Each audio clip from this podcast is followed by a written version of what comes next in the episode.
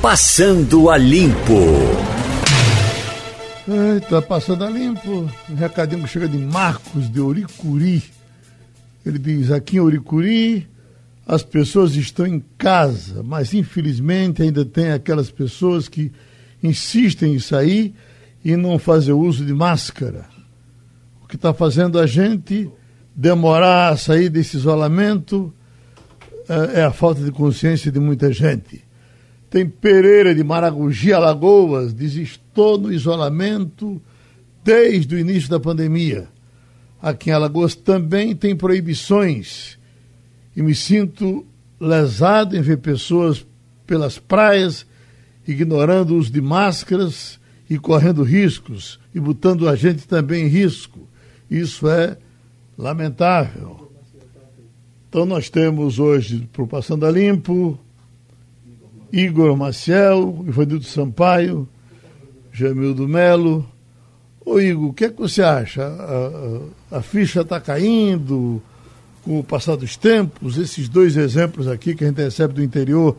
Aliás, o interior parece que tem tido um comportamento melhor do que a capital, não é isso?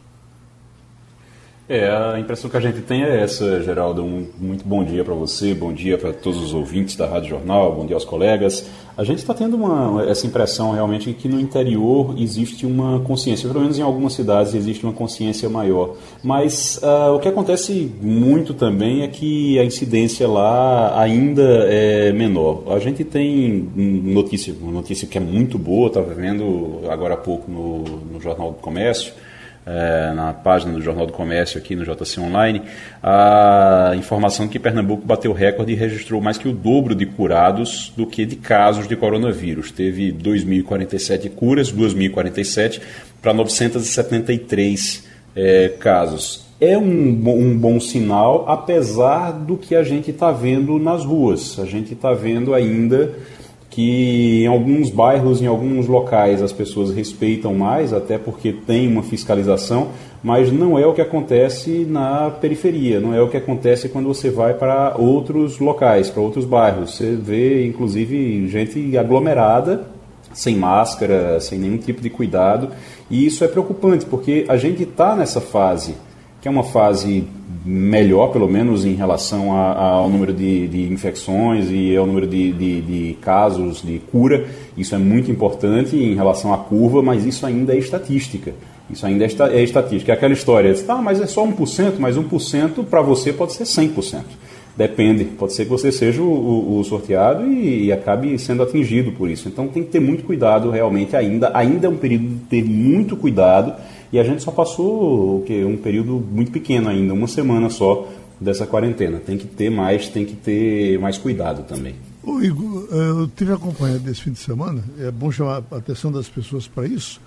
A distância, o caso de um, de um senhor de 77 anos, avô de um amigo nosso, e a dificuldade que se teve para encontrar um respirador para ele dificuldade muito grande. Ele estava desde a terça-feira até o sábado, esperando para ser transferido da, da UPA para um hospital.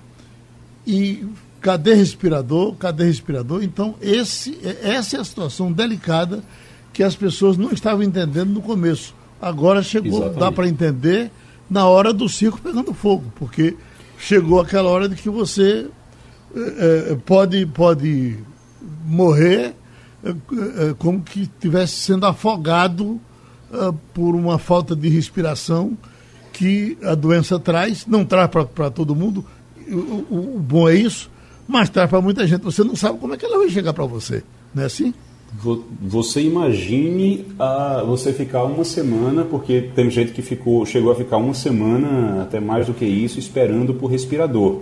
É isso de informação que a gente já teve, a gente não sabe como é que está agora mas é, de informação que a gente já teve, de gente que eu soube, inclusive, que tava, tinha fila de 200 pessoas esperando por respirador. O fato é que a gente teve o poder público, Geraldo, é, aqui em Pernambuco, aqui no Recife, dizendo, olha, porque tem UTI, porque a gente conseguiu UTI, porque a gente vai entregar não sei quantas UTIs, e quando foram ver depois, a UTI não tinha respirador. Porque não tinha respirador ainda suficiente, que não, não, não chega suficiente, não, tem, não tinha como comprar o suficiente, porque não tem pessoal, não tem é, é, é, profissional hospitalar, profissional médico hospitalar, para poder trabalhar, para poder atender essas pessoas. Você precisa, você ter uma não tem nem a montada não tem. Não tem nem o bicho para comprar, né? Também tem isso. Não tem. Faltou no mercado. É, exato.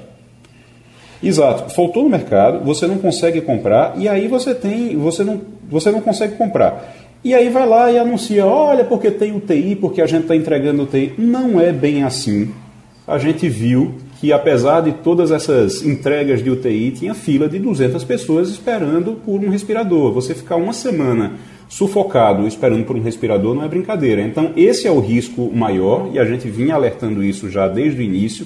Só que as pessoas demoram a entender, você só entende mesmo quando atinge alguém perto de você, quando atinge você mesmo. Então, tem gente que demora a entender isso. E é uma pena, porque quem demora a entender isso acaba fazendo com que outros se prejudiquem também, porque é por causa da irresponsabilidade de um ou da ignorância de um, você acaba é, é, prejudicando outra pessoa. O Ivanildo Sampaio, tem uma coisa publicada hoje aqui no Jornal do Comércio, informação, que, por mais que a gente eh, eh, entenda desses riscos, mas assusta. É essa informação de que eh, quando chega a UTI, de cada três, dois morrem. Meu Deus! Uh, Ivanildo? Jamildo? Oi, estou aqui. Está me ouvindo? Esse destaque hoje, que é a manchete, está tá na primeira página, da, na capa do Jornal do Comércio. Eh, dos, de, de, três que chegam à UTI, dois não suportam. É uma coisa eu, absolutamente preocupante, eu, né? Eu vi um material bastante bacana ontem na CNN Brasil, mas que foi feito pela CNN lá internacional em Nova York, um estudo justamente na, nos hospitais de referência e mostrava que as pessoas têm que evitar ao máximo ir para o hospital, e especial ir para UTI, porque a doença ela é muito cruel. Se você for para o respirador, a chance de você voltar é de 20%. Ou seja, é, faça tudo para não, não ir para o hospital. Daí o remédio hoje mais importante é manter o distanciamento social, tentar ao máximo evitar o contágio, porque vai ter gente que vai ser grave, vai ter gente que não vai ser tão grave, mas para quem é grave, a, a, a, doença tem uma letalidade enorme, especialmente se tiver associado com comorbidade. Então, quem for prudente, quem puder ser prudente né, nessa hora, que seja, porque realmente é muito arriscado, não, não é fácil não. É uma parada. Ivanildo Sampaio, o que é que eles tem lhe chamado a atenção dessas últimas informações que surgiram para a gente dar um, uma limpada nesse tema? O que tem me chamado a atenção é o governo manter no Ministério da Saúde um, um titular que não é absolutamente do, meio, não conhece de saúde, que é um general. Dá a impressão que o governo está pouco preocupado com o número de casos que cresce a cada momento e o número de mortes que também cresce eu acho que já era hora de ter, no Ministério da Saúde, um especialista, não um general, por mais competente que ele seja na área dele. Não, ontem a gente, eu, ontem eu assisti, não sei se você chegou a assistir, uma entrevista do ex-ministro Tai, dizendo que, que é, ressaltou várias vezes, ele é um inquirino, ele é um inquirino, mas a gente escuta cada vez mais é, é, declarações de de pessoas do ciclo do presidente, dando a entender que certamente ele será efetivado. Então isso é realmente preocupante no momento em que a pandemia, continua se espalhando pelo país. É dessa da, da entrevista, do, do, do, vídeo do presidente, uma coisa que ficou na minha cabeça, eu digo, o que, que é isso? Quer dizer, quer, é, para garantir a democracia, eu quero o povo armado. Olha, todo mundo armado garante a democracia. E, e, tem a ver uma relação, uma coisa com a outra, democracia com armamento, é, é guerra civil, seria uma coisa desse tipo que se, que se propõe para garantir a estabilidade? Quem garantiu a estabilidade com, com a arma foi Mao Tse Tung na China e Fidel Castro de Cuba. Eu não acredito que ali tenha democracia nem num lado nem no outro. Eu não sei o que é que o presidente quer dizer com isso, não. Ele, mais uma vez, ele apela para aquele pequeno grupo de seguidores dele, que aparentemente é muita gente, mas não é. É o mesmo grupo toda semana, provavelmente financiado por alguém, a gente não sabe, não pode dizer, não pode acusar. Mas o fato é que esse pessoal não trabalha, não, é. fica todo dia na porta do palácio. Dizer, é um negócio complicado. Não. Eu realmente não consigo entender, não. Mas é, é essa é a linguagem sempre do presidente. Né? Ele sempre apela para imagens, imagens que dizem respeito à violência, à guerra, à arma. À, eu estou, ele disse sempre, nós estamos em guerra. E aí você vê que essa é, esse é o pensamento dele, é a mentalidade dele, e é uma coisa que você não muda. Infelizmente você uhum. não muda. É, o que, é que você entendeu por isso aí, eh, Jamildo?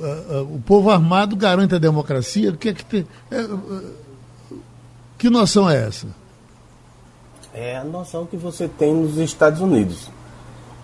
De que o povo pode manter a liberdade porque pode eventualmente reagir contra um golpe de Estado, contra uma iniciativa, talvez, dos, dos militares.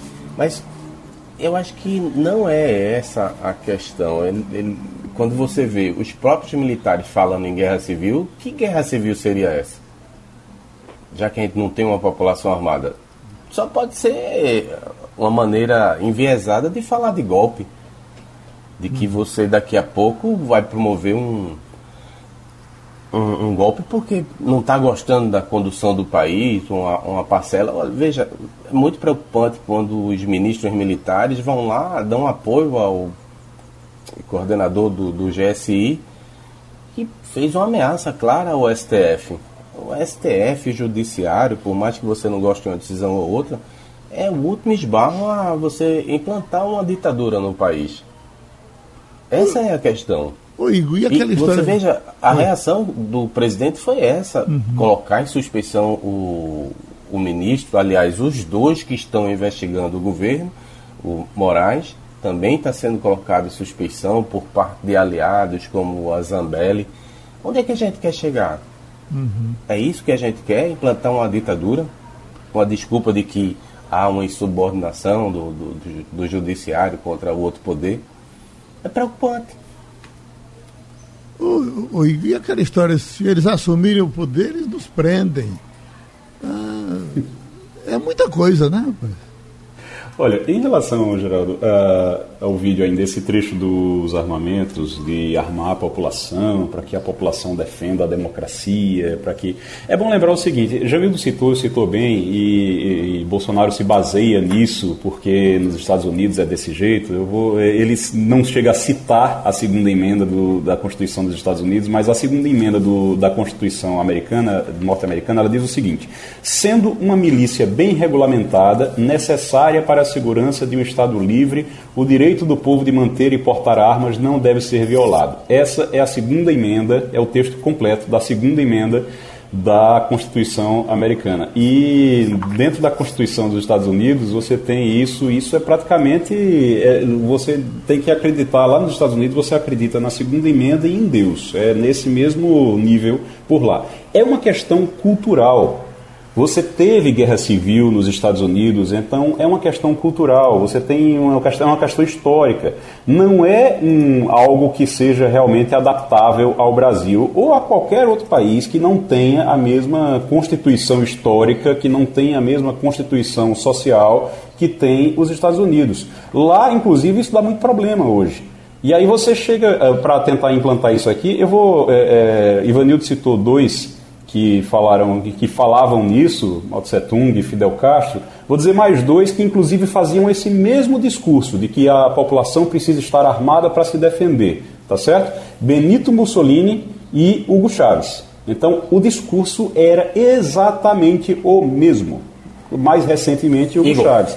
Então, você tem realmente algo que é muito preocupante, porque a intenção desses tanto de Hugo Chávez quanto de, de Mussolini, não era realmente defender a democracia. A gente sabe muito bem disso, como também não era dos outros, de Mao Tse Tung e de, e de Fidel Castro, que conseguiram as coisas pelas armas. Mas essa coisa de conseguir, de armar a população, para a população se defender, contra as ditaduras, eles eram os ditadores, no fim das contas. Então a gente tem que ter muito cuidado com isso, muito cuidado com isso.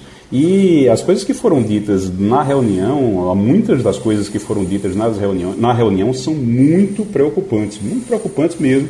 E a gente precisa ficar muito atento, muito atento a partir de agora, mais do que nunca. Oi, Igor, Oi. só para complementar, não é, é sintomático que um dos argumentos para limar o Sérgio Moro, não vou entrar no método da demissão dele, foi que ele era desarmamentista. Que Bolsonaro uhum.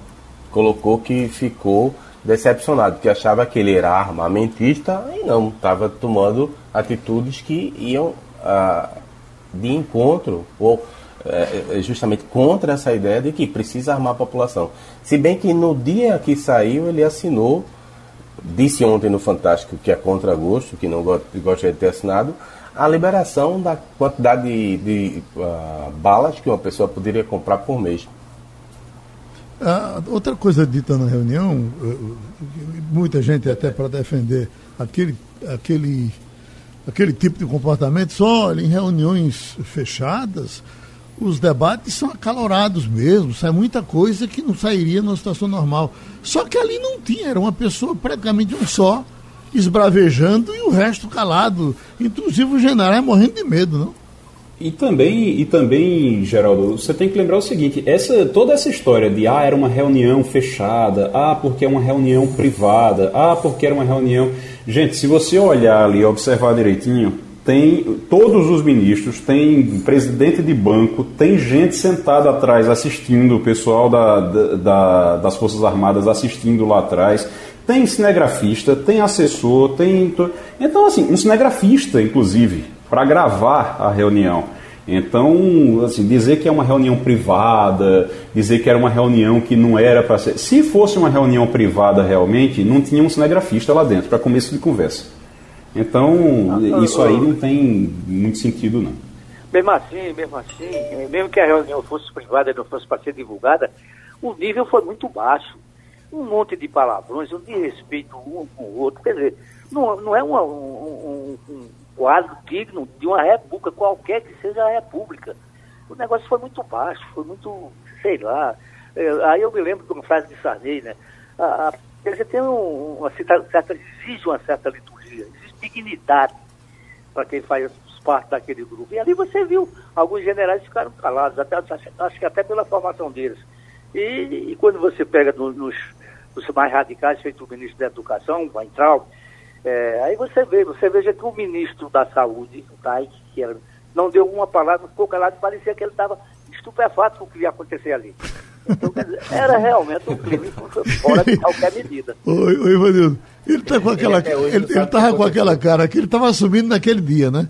Ele, é. ele tá com a, do que se diz no interior, com quem casei minha filha. O, o que é que eu vi fazer ali? Exatamente, a cara dele era essa. Onde foi que eu me meti? Né?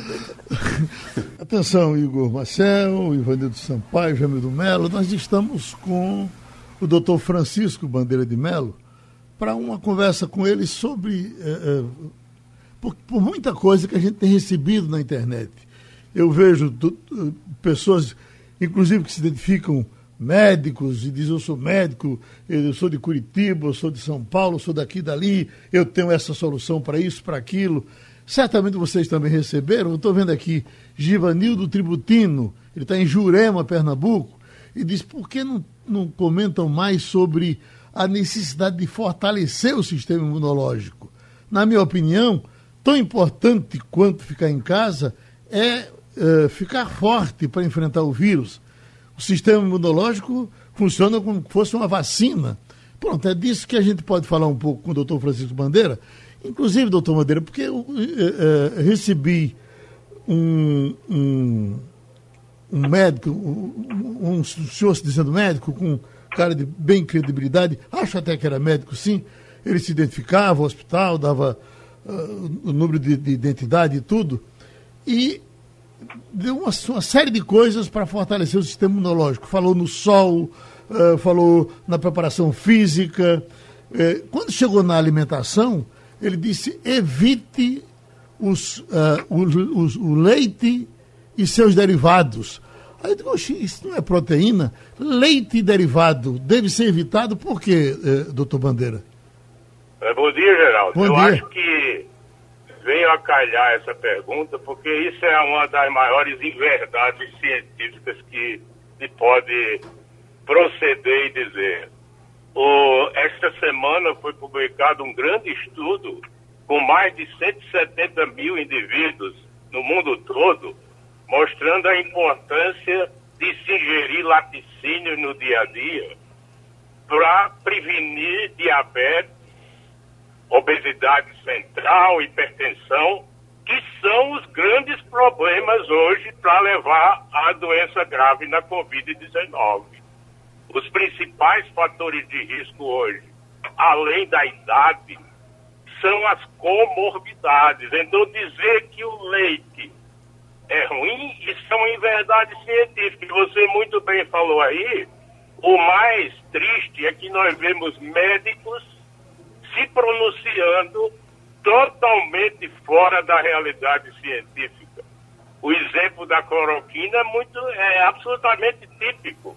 A ciência colocada de lado, as pessoas se apaixonam por determinada droga ou fármaco ou medicamento e tomam atitudes passionais, deixando a ciência de lado, porque desde o início nós tivemos um debate aqui com você, eu acho que há uns dois meses atrás, desde o início que nós alertávamos que a cloroquina não havia dados suficientes para se usar rotineiramente. Então, esta é mais uma inverdade. A ingesta de laticínios é extremamente importante para evitar doenças. Aí, quando, quando a gente está falando do leite, ele falou do leite e dos derivados. No caso dos queijos, uh, doutor Bandeira, o queijo de manteiga seria uh, uh, tão bom quanto, quanto o, o, queijo de coalho ou a preferência deve ser pelo de coalho? O queijo de manteiga, Geraldo, ele tem mais gordura. O que é que ocorre com o leite? O leite tem gordura saturada, que é aquela gordura de origem animal, como ocorre nas carnes, por exemplo, as carnes gordas mas a gordura do leite tem algumas características diferentes da gordura da carne, porque ele possui algumas substâncias que nós chamamos de ácidos graxos monoinsaturados, que são protetores. Então, se você come um alimento gordo, mas essa gordura vem dos laticínios, queijo, iogurte, leite, não é tão maléfico como você comer uma gordura da carne, ou banha de porco, ou picanha, etc. Então, o queijo de coalho é um queijo mais magro do que o queijo de manteiga. O teor de gordura é menor. Então, consequentemente, quando você tem um teor de gordura menor, é mais saudável. Então, você aproveita aquela gordura benéfica que existe em um dos componentes da gordura do leite, mas numa quantidade menor. Uhum. Igor Marcel? Doutor Francisco, eu primeiro muito bom dia. Eu queria é, começar já falando com o senhor sobre algo que eu escuto muito, e inclusive de médicos. A gente vê muito médico dizendo: ah, a gente tem que olhar a ciência, mas ao mesmo tempo a gente precisa ver as experiências que acontecem com os colegas, com a gente, com os colegas também. E tem colegas que têm relatado experiências muito boas, relatado. O que, é que o senhor pode dizer sobre isso, sobre essa história de porque colegas relataram experiências? Isso não tem base científica, isso é perigoso para o paciente, né? É, isso aí é uma coisa muito simples. Existem regras científicas para se tirar conclusões. Eu sou médico e sou cientista. Eu vejo pacientes no dia a dia e eu tenho uma, uma, inúmeras pesquisas. Então, essas regras são muito claras. Você, se você tem experiência com alguma doença, alguma experiência clínica, você tem que colocar essa experiência com dados científicos. Você tem que fazer uma análise estatística e científica daqueles dados. Se simplesmente dizer eu tenho experiência disso, não adianta nada. Porque você não colocou aquela sua experiência dentro do método científico. Então, se eu tenho um caso clínico e o paciente melhorou com cloroquina, por exemplo, um caso, você publica aquele caso, mas alertando que aquilo não é suficiente para você colocar para todo mundo. É preciso que seja testado num número maior aquele caso alerta para um benefício, mas é preciso colocar um método científico, estudar um grupo de indivíduos com a metodologia correta. Então, é mais um erro. Na, dizer que na minha experiência tem isso é erro. Porque se você tem experiência em determinado problema, você tem que analisar os seus dados e publicar aqueles dados mostrando que cientificamente aquilo é correto. Jamildo Melo? É, o problema, doutor Francisco, é que existe hoje em dia uma coisa chamada redes sociais. Ontem o Fantástico foi atrás do segundo vídeo mais compartilhado, dizendo que a cloroquina era uma maravilha da natureza. Foi feito, gravado por uma psicóloga que sequer trabalha, não está em atividade. Quando vai ver a argumentação dela, não cita absolutamente nada, ninguém, nenhum estudo sério, não tem fonte e as pessoas saíram consumindo, talvez porque foi muito compartilhado ou, ou se usou robô para espalhar. Então é o Dr. Google resolvendo no lugar dos médicos. Como é que faz isso? Porque muita gente não quer racionalidade, ela quer a irracionalidade, porque foi feita a cabeça de maneira que. É a solução fácil. Né? Vai naquela linha. É porque, sabe, se criou uma espécie de fla-flu. Se for de esquerda é contra o remédio, se for de direita é a favor. Isso é completamente irracional. Como é que faz? O médico fica onde nesse meio? Sem dúvida. O, essa é uma preocupação nossa, mesmo no período pré-pandemia. As redes sociais estão inundadas de notícias falsas é, sobre tratamentos milagrosos e que prejudicam a quem faz corretamente e prejudica o paciente. Então, essa é uma luta constante. A internet traz benefício e traz malefício. Esse é um malefício, a disseminação de notícias falsas e tratamentos milagrosos, é, anti-aging, é, tratamentos que prometem milagre, prevenção do diabetes, cura da obesidade, cura do diabetes. Então, isso existia e agora, quando você tem uma doença que é potencialmente grave, onde você tem uma transmissão, uma transmissibilidade imensa, grande, e uma probabilidade de ir, ir, ir para doença grave e morte também muito alta, então isso aí se dissemina muito mais fácil. Essas tem pessoas que fazem de forma intencional e eu acho que isso é, vai ter que se ter uma legislação a respeito. Ah, o próprio Facebook, o Instagram vai ter que ter um filtro para esse tipo de problema.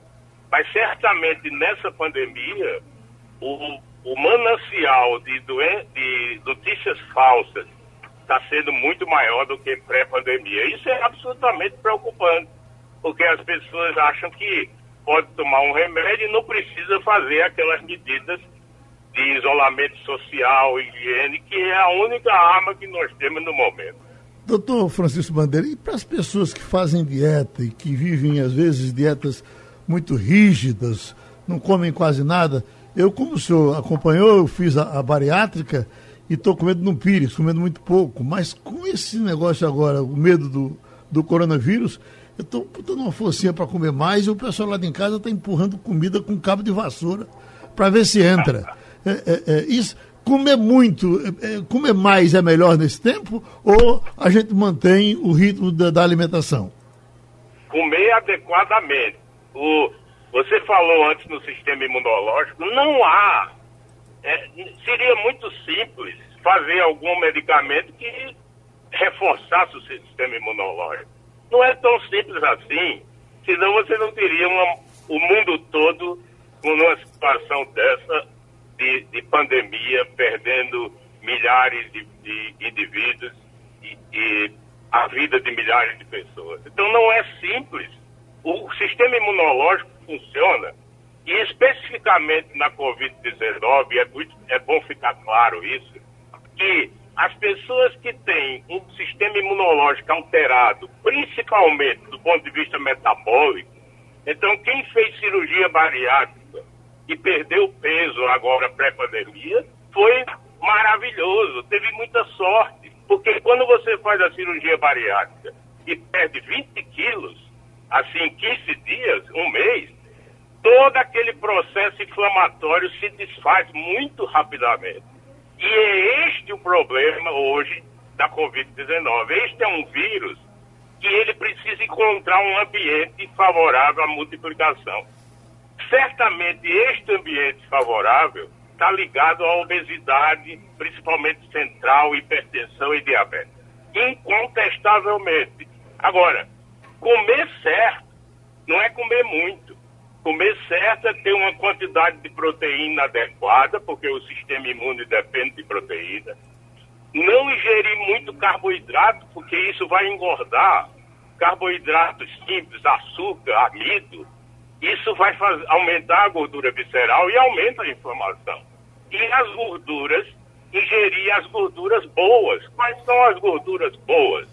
É o azeite de oliva, o óleo de canola, as castanhas, isso é a gordura boa. E você pode fazer uma dieta, aquela dieta tipo dieta mediterrânea, em que você não tira gordura, você substitui as gorduras saturadas pelas gorduras monoinsaturadas e poliinsaturadas de origem vegetal, mantendo o teor proteico adequado e menos carboidrato. Este é o ideal agora, porque eu já comentei com vocês que um estudo mais recente, já na era da Covid, mostrou vários experimentos de que quando se ingere muito carboidrato e muita gordura de, de origem animal, você aumenta a inflamação e aumenta os receptores para o vírus, para o novo coronavírus. Ô, Ivanildo Sampaio, até agora o doutor não falou no vinho, né, rapaz? Doutor Bandeira, primeiro me matou a curiosidade. O senhor é o quê do ex-secretário de, de, Turismo de Pernambuco, meu querido amigo Francisco Austerliano Bandeira de Mello?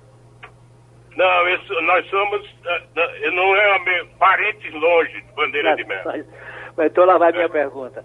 Veja bem, é, essa discussão sobre a cloroquina só existe porque a cloroquina existe. Eu pergunto ao senhor, esse remédio tem tanta contraindicação, é, se tem tanta contraindicação, ele deveria estar no mercado? Mas é, é muito simples, isso é um antimalárico. Então, a hidroxicloroquina e a cloroquina têm que estar no mercado porque nós temos malária. E a região amazônica, a malária é uma doença endêmica, né? Está o tempo todo presente. Depois, essas drogas, elas são úteis em pacientes que têm lúpus eritematoso sistêmico e têm artrite reumatoide. Essas doenças são doenças autoimunes, em que o sistema imunológico, um setor do sistema imunológico está exagerado, que é completamente diferente do que ocorre na Covid-19. Essas drogas conseguem diminuir a resposta imune e controlar lúpus e artrite reumatoide. Nessas doenças, ela é relativamente segura. Acontece o seguinte, você não pode, e eu vou repetir aqui, você não pode transferir a segurança de um medicamento numa doença para outra doença. Porque a Covid-19 é completamente diferente. O processo inflamatório, a resposta imune, não tem nada a ver com o que ocorre no lúpus e na artrite. E se confirmou exatamente isso. Na Covid-19, a hidroxicloroquina aparenta mais efeitos colaterais do que você vê no lúpus e na artrite. E digo mais, aqueles apaixonados pela hidroxicloroquina que prescreveram para o paciente com Covid-19 com sintomas leves, alguns deles devem ter morrido por conta da droga. Então, esse é o problema. Em ciência, nós não podemos pular etapas. Porque se você pula etapa no afã de reduzir morte, você vai aumentar a mortalidade. A ciência já mostrou isso com vários medicamentos. E a cloroquina é um deles. Existe a indicação é essa indicação antimalárico, lúpus artrite reumatoide e ponto final. Ô, doutor Bandeira, o senhor está, uh, inclusive, a caminho do hospital. O senhor está trabalhando normalmente nesse período? Não, eu tô, eu, como eu coordeno a unidade de odontologia do Hospital Gabriel Magalhães e coordeno o centro de pesquisa, eu estou tendo minhas atividades da chefia, mas pela idade eu não estou, eu tenho 64 anos, não estou direto no atendimento ao paciente. Mas as atividades de gestão e burocrática eu estou exercendo no Hospital Gabriel Magalhães. E o senhor tem uma clientela enorme, e, e eu pergunto, está tudo represado para atendimento depois ou o senhor está usando vídeo, essas coisas? É, as consultas são restritas àquelas, àqueles pacientes que realmente precisam presencial, e nós temos que fazer, são diabéticos, por exemplo, que precisam de um controle. É, problemas de tiroide, hipertiroidismo, que precisam do atendimento realmente presencial. Não são pacientes Covid, esse tem que ser feito, mas a maioria é por telemedicina, porque esses pacientes precisam de controle e, na maioria das vezes, nós conseguimos resolver pela telemedicina. Pronto, professor Francisco Bandeira, muito obrigado. Mais uma contribuição aqui ao Passando a Limpo. Seguimos e estamos com o criminalista Ademar Rigueira. Pessoa muito importante para a gente ouvir nesses tempos que possam haver dúvidas com relação ao direito, como é que ele está sendo praticado no Brasil, quem está errando, quem não está errando. Doutor de Marrigueira, nós temos para conversar com o senhor uh, Igor Marcel, Ivanildo Sampaio e Jamildo Melo. Agora eu lhe pergunto, se eu lhe pedisse assim um editorial curto sobre esse vídeo dessa reunião do presidente da República com os ministros, por onde o senhor começaria? Bem, bom dia. Bom dia. Bom dia, Geraldo. É, satisfação estar com você novamente, ouvi-lo, é, saber que você está com saúde, isso, isso nos, nos fortalece cada dia mais, né? E, e, e é sempre bom ver um amigo né, trabalhando com saúde no, nos tempos desse de, de pandemia. Mas, assim, já se falou muito, né, Geraldo, sobre essa, essa reunião na verdade, essa reunião, o, o contexto dela está envolvido em um, um processo. Ela surge, né, essa gravação, ela vem à tona e vem a público em virtude da, da, de uma investigação, de um inquérito judicial que corre perante o Supremo Tribunal Federal de uma possível interferência do presidente da República na Polícia Federal. Né? É, essa é a questão que foi denunciada pelo, pelo ministro, ex-ministro Sérgio Moro, né? e está se apurando no Supremo. Então ela vem à em virtude disso. Primeira coisa que a gente precisa discutir é, é essa questão da, da legalidade né, de se tornar pública essa gravação. Né? É, é, é o ministro Sérgio de Mello é um ministro muito temperado, é um ministro é, que, que, nós estamos acostumados a, a trabalhar no Supremo e vê-lo assim como um juiz com muita precaução no, nos atos, prudente em, em suas decisões, é um ministro muito equilibrado no Supremo. Né? É o decano do Supremo hoje, extremamente cauteloso em suas decisões. É, eu não sou muito favorável, sabe? Eu acho que a gente tem que, que pautar é, é, a interpretação dos atos ao longo da, da nossa trajetória. Eu, não, eu, nunca fui favorável a se tornar público ter o teor de gravações, né? ou de, de vídeos ou de áudios. Isso foi muito utilizado pelo, pelo ministro Sérgio Moro, ex-ministro Sérgio Moro, quando era juiz de, é, da Lava Jato, com uma função específica. É, é, isso se tinha muito o intuito de desmoralizar os acusados, de se criar na opinião pública uma visão distorcida ou deturpada do, do, às vezes nem distorcida, mas como uma forma de, de já trazer a opinião pública a, a favor da operação, né? de que a, a opinião pública pressionasse a, as instituições, o próprio Poder Judiciário, para que se mantivesse determinadas decisões. Isso foi muito utilizado, isso é muito ruim. Né? Nós víamos gravações é, de áudio sendo, sendo noticiados nas, nas, nas diversas emissoras é, com fatos que não tinham nada a ver com a investigação. Né? o ministro Celso, justamente com o intuito de desmoralizar a pessoa que estava sendo investigada e de criar uma, uma aversão maior da pressão social contra aquele indivíduo. E, e o ministro Celso, inclusive, ele, quando ele decide para tornar público, ele, ele vai numa linha de que é, era necessário tornar público inteiro o teor da reunião, porque só o contexto, só a análise do contexto da, da reunião poderia formar essa convicção, a, a se dar oportunidade ao contraditório, ao próprio, é, é, é, o próprio juiz Sérgio Moro, oportunidade de produzir essa prova a, a seu favor e, e, a favor da investigação que, que, ele, que ele imprimiu. Mas, assim, quando a gente olha a, a reunião, é, a gente consegue, pelo menos ao meu ver, eu consigo setorizar, eu consigo é, cortar naquela, naquela reunião que interessaria a investigação, que são os trechos que o, que o presidente fala acerca da, da intervenção, né, da, da, da, preocupação dele de que não estaria recebendo informações, e aí fala das instituições, fala da Polícia Federal.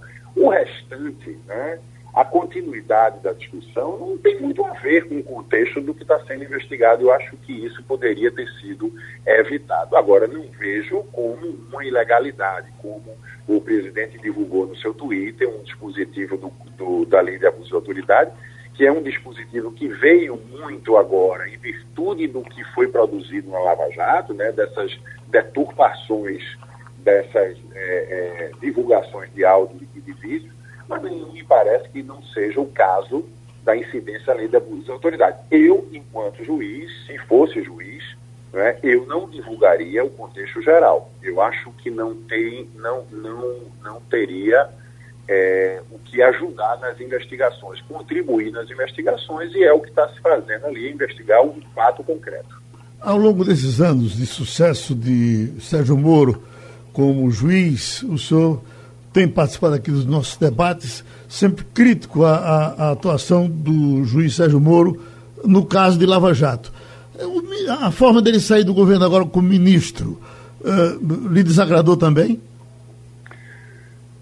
Veja, o, o, juiz Sérgio Moro ele sempre foi, né, enquanto juiz, é, é, é, eu, eu, eu, sempre, quando tive oportunidade, é, falava e criticava a postura dele enquanto juiz. Eu acho que era um, ju um juiz extremamente é, prepotente, extremamente arrogante, passava por cima da lei em diversas situações para satisfazer o objetivo da, o seu objetivo da investigação, por mais bem intencionado que, que poderia é, é, estar na, no, no, intuito de combater a corrupção, só que você não pode transformar um juiz num, num paladino da justiça, né? O juiz tem que, acima de tudo, ele tem que cumprir a lei, ele tem que ser fiel não é, à Constituição, fiel à, à, à legislação. Me parece que o ministro, é, é, o juiz Sérgio Moro, ele ultrapassou esse limite em diversas vezes, não é? em inúmeras vezes. Não é? é, é, é a, a, a estratégia o estratagema montado pelo juiz Sérgio Moro com o Ministério Público da Lava Jato foi muito bem montado. Né? Primeiro você você prendia, desmoralizava, é, a prisão era o intuito de, de conseguir, de pressionar o acusado para fazer as delações. Com as delações você conseguia outros elementos de prova que chegavam a outros acusados. Isso é muito bonito de se ver, a população acostumou-se a aplaudir, mas isso, é, na grande maioria das vezes, foi feito ao arrepio da lei.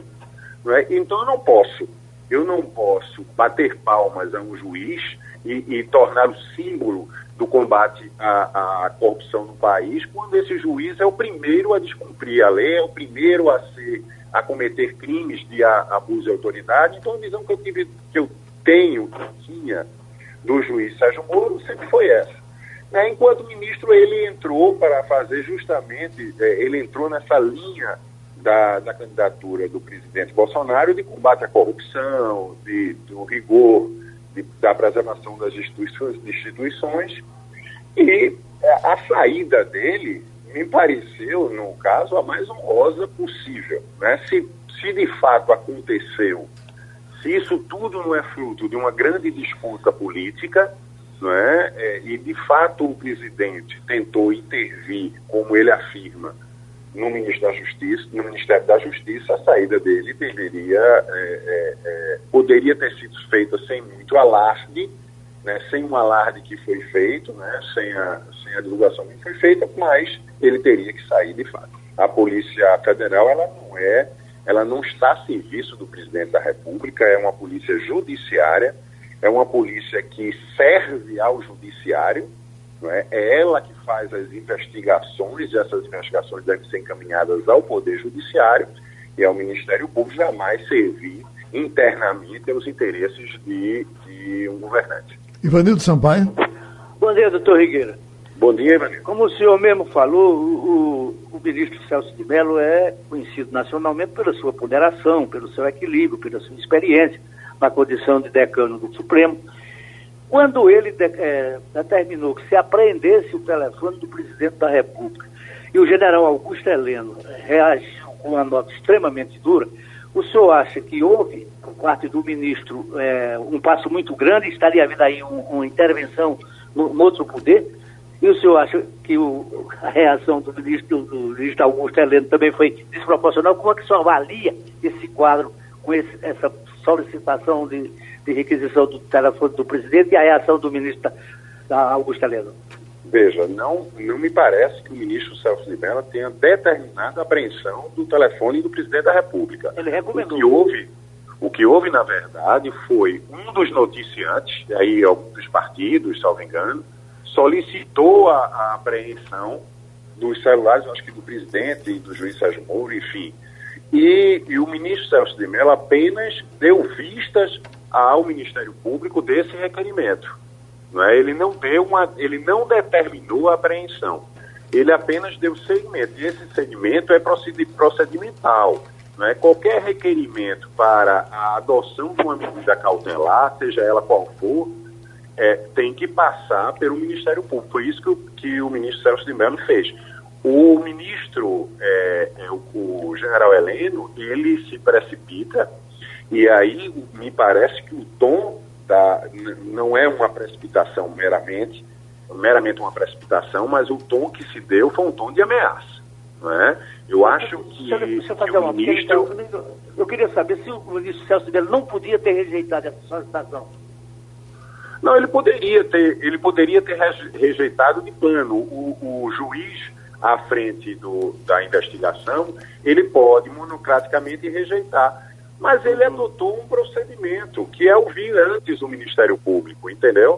É, é, é ouvir o Procurador-Geral da República sobre a requisição. Isso não quer dizer nada. Isso é simplesmente ele houve um requerimento e ele quer uma opinião do Ministério Público sobre, sobre o requerimento. Isso não é nenhuma afronta.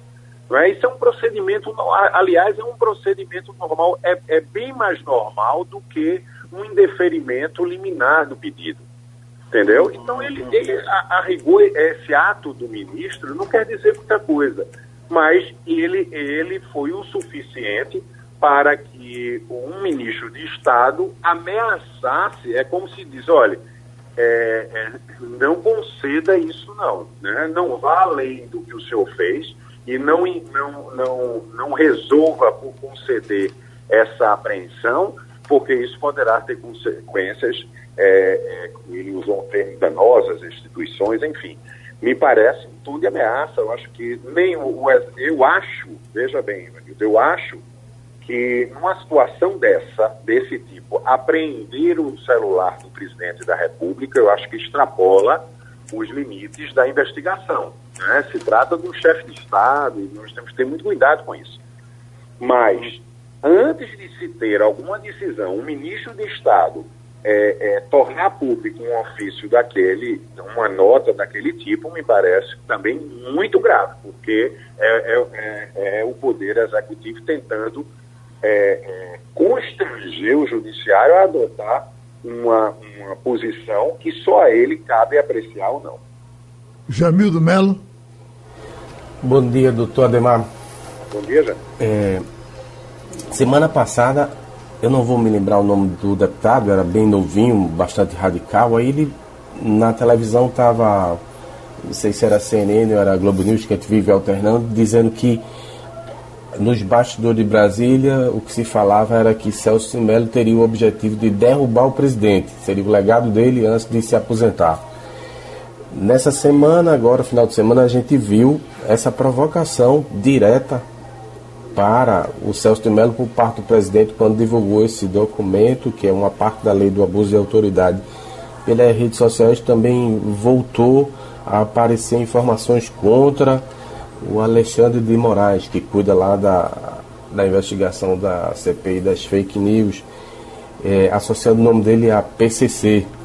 Então a gente percebe um clima de confrontação indesejável para todos, né? Então, o senhor que trabalha nesse universo, o que é que se pode imaginar? Qual é o cenário que se vislumbra para o Brasil com esses embates assim tão exacerbados? É muito ruim, né, Jamil? Eu acho que isso é, é, o pior dos mundos. Nós vivemos numa democracia, nós vivemos num Estado democrático de direito e a primeira, a, a, a boa relação das instituições é fundamental né, nesse tipo de regime. Eu acho que é, é, nós vivemos situações. É, eu, não, eu não gosto muito de voltar para o passado, eu gosto sempre de olhar para frente. Né, por isso que eu, eu, fico extremamente irritado quando, quando há, se faz uma crítica ao governo Bolsonaro e as pessoas tendem a comparar com o passado próximo, né? E, e se comparar com o governo Lula e dizer e, e, e, falar de posturas que foram adotadas anteriormente. Eu acho que a gente tem que esquecer o que passou e tentar sempre ter um país melhor, né? Ter uma situação melhor. Eu acho que esse tipo de postura são posturas antidemocráticas, né? A postura, eu, veja, o ministro Celso de Mello, é, como eu disse, é extremamente liberado. Não é? É, um, é um ministro que nós nos acostumamos a ter ele como, é, como um ministro prudente daquela corte.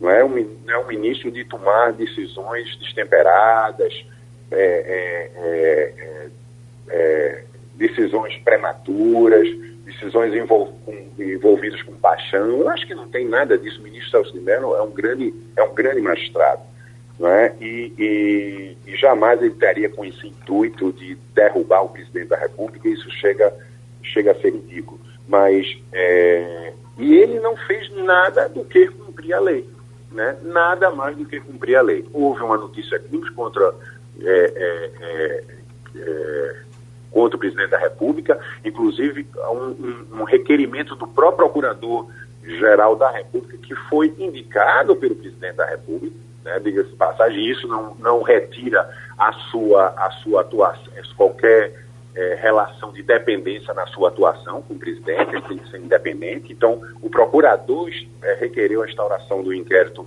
do inquérito judicial perante o Supremo contra o presidente. É ele que está movendo, é da responsabilidade do Ministério Público o andamento dessas investigações, é? e o ministro está agindo é, é, é, é, normalmente na condução sem, sem nenhuma medida que se possa ter como extravagante. Então, é, é, em relação ao ministro Supremo, ele está agindo corretamente. É? O intuito dele não foi derrubar o presidente, tornando público aquela manifestação, até porque os próprios partidários de Bolsonaro estão divulgando que aquela reunião não teve nada demais. Não, é? não, não teria nada demais, só fez favorecer o, o, o, próprio Bolsonaro. Então não tem intenção. Agora, há uma, assim, uma constante, uma, constantes manifestações por parte de, de, seguidores, de ministros, do próprio presidente, que afrontam a, a condução do Supremo Tribunal Federal. O Supremo Tribunal é independente e tem que ser tratado assim. É? Então, é, é, é, é eu já, eu já eu fazendo as críticas, mas voltando na comparação, o presidente Lula, o ex-presidente Lula, também foi afastado pelo Supremo.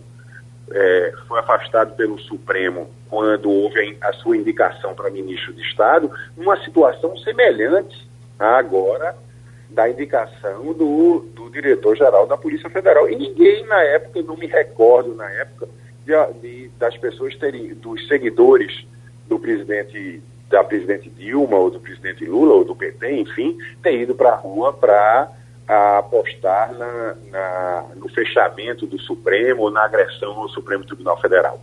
Então, é assim, isso é extremamente é, lastimável. Eu acho que é, tem que se ter um respeito, acima de tudo, das instituições, não é? é e outra coisa, decisão judicial é para se recorrer. Se recorra das decisões, se agrave das decisões, não é? é o que eu estou vendo aí é as pessoas... O, é, é fazendo política com determinadas situações e não se faz, e não se tomando a, a, a atitudes jurídicas. A própria Advocacia Geral da União se conformou em diversas situações por entender que as decisões do judiciário estavam corretas. Não recorreu dessas decisões, não entrou com agravos internos, contra a decisão do ministro Celso Melo, contra a decisão do ministro Alexandre Moraes, e o povo vai para a rua desinformado ou com uma informação é, deturpada e trazida sistematicamente pela, pelos fake news para tentar é, é, é atingir uma instituição como o Supremo Tribunal Federal. Eu acho isso, isso extremamente ruim para a nação. Igor Marcel.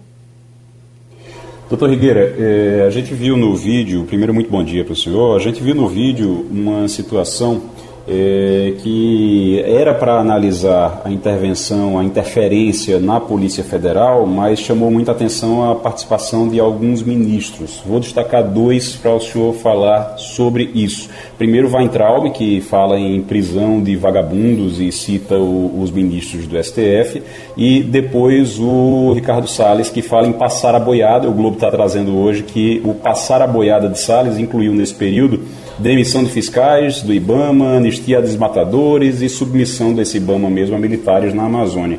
Ah, o, o, que é que o senhor acredita que pode decorrer disso, já que o objetivo do, da divulgação do vídeo não era esse? Pode cair, é, eles podem responder na justiça pelo que falaram, ou pelo menos no Congresso? Claro, claro.